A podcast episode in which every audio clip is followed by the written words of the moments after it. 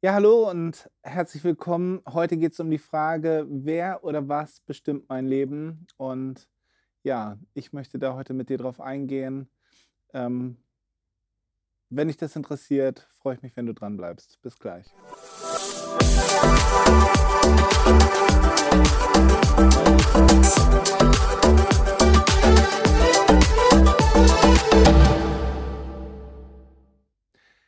Wer oder was bestimmt mein Leben? Die Frage heute in diesem Podcast. Ähm, gekommen ist mir diese Frage und ich musste an einen, an einen Bibeltext denken. Das ist bei mir als Pastor und Theologe so ähm, aus der Offenbarung. Und gekommen ist diese Frage für mich jetzt in, in den letzten, ähm, hat mich die letzten Wochen schon beschäftigt, aber tatsächlich ganz aktuell gab es einen Beitrag im Radio wo es darum ging, was Corona mit uns macht und was Corona auch mit unseren Gewohnheiten macht. Ähm, also fangen wir an, mehr zu trinken, fangen wir an, ähm, mehr Fernsehen zu suchten, Serien zu suchten oder Computerspiele zu suchten oder ähm, ganz konkret ist es so, dass, äh, dass äh, äh, in Schleswig-Holstein ähm, das Glücksspiel online erlaubt ist. Und gerade jetzt, wo ähm, die ganzen Glücksspiel-Casinos geschlossen sind, äh, wird gesagt, dass äh, diese Online-Glücksspiel-Situation viel mehr nachgefragt wird als vorher. Und eine Sucht ist dadurch gekennzeichnet, dass man an irgendeinem Punkt nicht mehr etwas tut, weil man sich dazu sozusagen bewusst entscheidet, sondern man tut es, ähm, weil man äh, in dieser Sucht sozusagen ein Stück weit gefangen ist. Und in Galater 5, Vers 1 heißt es, zur Freiheit hat Christus dich berufen. Darum lass dir jetzt nicht länger das Joch der Knechtschaft auflegen. Ähm, das ist biblische Sprache und, und äh, Worte aus dem, aus dem Umfeld des Neuen Testamentes. Ein Joch ist etwas, was einem Ochsen auferlegt wurde, der ein Gespann ziehen sollte und in das er sozusagen, in, über das seine Kraft gebändigt wurde und abgeleitet wurde in dieses Gespann.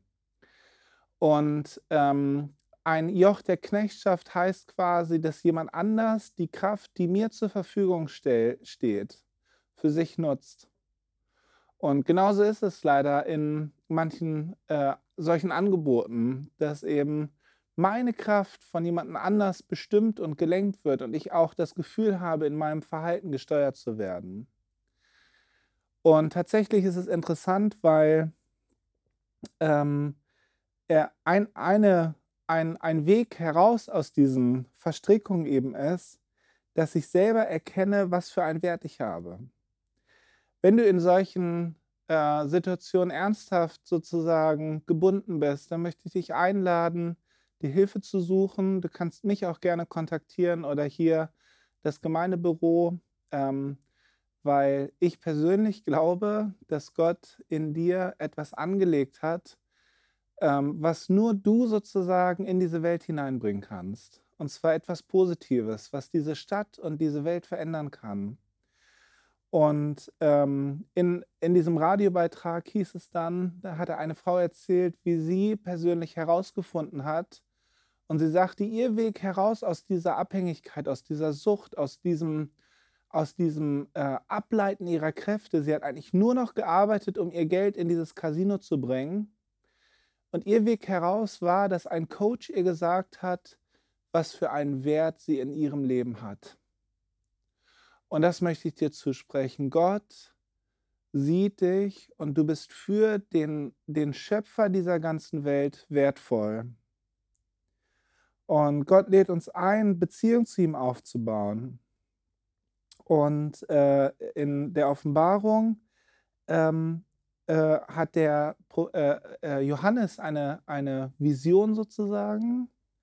Und er sieht den Himmel und er kommt hinaus und probiert all das, was er sieht, so gut es geht mit Worten zu beschreiben. Also hier haben wir nicht nur die Herausforderung, dass wir äh, andere Worte nehmen würden, äh, sondern auch, dass er selbst sich herausgefordert gefühlt hat, überhaupt das, was er gesehen hat, zu beschreiben. Er sagt, äh, äh, er beschreibt dort eine Szene, wo, wo eine Gruppe an, an Personen um einen Thron herumstehen und Jesus dort an diesem Thron ist. Und es ist eine ganz entscheidende Szene für die Weltgeschichte. Und diese Gruppe an Personen erkennt, dass Jesus, der dort als Lamm äh, in Erscheinung tritt, die Würde hat, an diesen Thron heranzutreten. Und diese Würde ist abgeleitet aus seinem Opfer.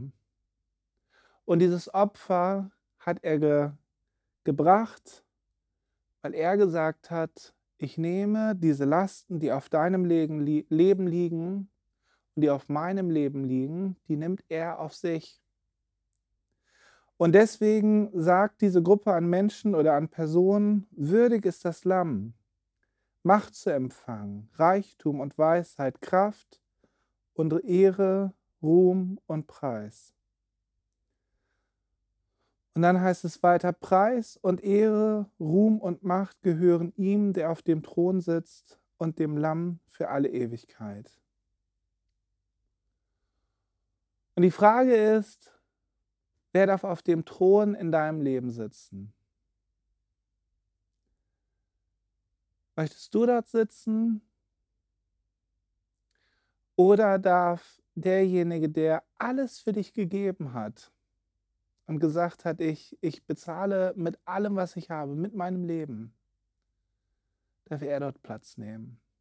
Und das ist das, was die Bibel sagt, was, was immer wieder meinen Verstand übersteigt und sehr, sehr schwierig ist, wirklich herunterzubrechen in allen Facetten. Und immer wenn ich drüber nachdenke, merke ich, es ist noch viel, viel krasser, als ich vorher gedacht habe.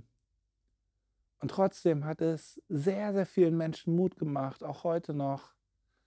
Und sie haben es als Realität erlebt, erlebt, dass sie frei wurden. Ich möchte dir, dich einladen, dass du sagst, ja, mein Leben ist so wertvoll, dass dieser Herr in seiner Würde auf dem Thron meines Lebens Platz nehmen kann. Und da entsteht ein Kreislauf, weil wir merken, dass die Würde in ihm unendlich groß ist.